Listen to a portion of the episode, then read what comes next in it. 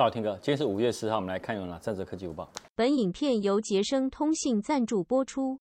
我们看第一则，好，许多人呢会很在意选手机的时候呢是有哪些的新功能。那外媒呢也针对于这一些手机呢做了一个盘点，就是要网友选出呢他们最重视的功能啊。那很意外的是哦，第一名呢竟然不是拍照跟效能。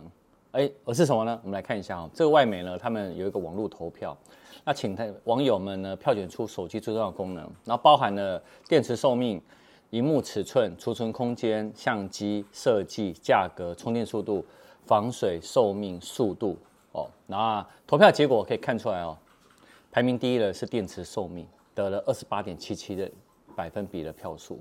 那第二呢，其实速度，然后速度包含什么？处理器啊，还有 RAM。好，一共获得了十五点七二趴。那第三呢，才是相机，那他也拿了十五点四三趴。那第四呢，则是荧幕的尺寸。哎，是不是很出大家意料？看第二则哈，Sony 哦，上周已经发出邀请函，在五月十一号下午三点呢，会举行他们 Xperia 全球的线上发表会。那当然会聚焦呢新一代的旗舰机，就 Xperia One Mark Four 哦。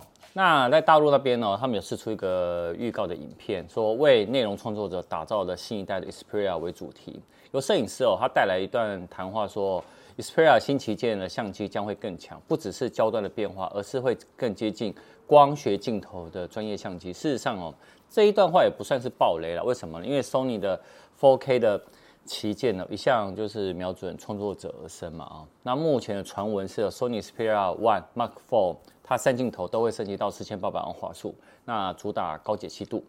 那照惯例哦，除了这个以外呢，当然它会同步呢会公布了 Sony Xperia 5 Mark IV 跟中阶定位的 Xperia 10 Mark IV。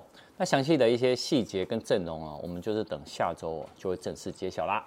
看第三者哈，日前其实传闻说 iPhone 哦，呃 iPhone 十四会有产能问题，所以呢有可能 iPhone 十四全系列呢会延后到十月发表。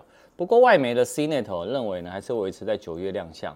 呃，我也先讲答案，我也觉得会时间不会变，一样是在九月亮相。为什么呢？因为 CNN 他说，苹果倾向在九月第一或第二周的星期二发表新 iPhone，然后当周五来做预购。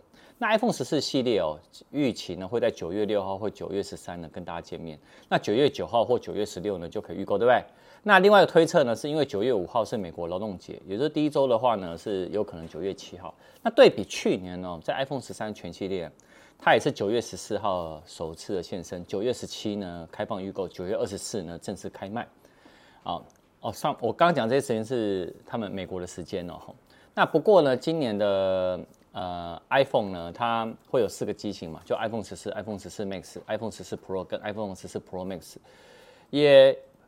不会排，也有可能呢，会跟什么样？跟之前呢有一次，他们发表的日期呢是一样，但是呢，那个推错日期呢其实是不同的。有可能呢，呃，他可能会先出两款，然后另外两款呢后续再推出。好，我觉得应该是大家正式拿到的手机的开卖日可能会延后，然后会分两批。但是呢，我个人觉得它的那个发表会日期呢。应该是维持不变的。我们来看看我到时候我准不准确。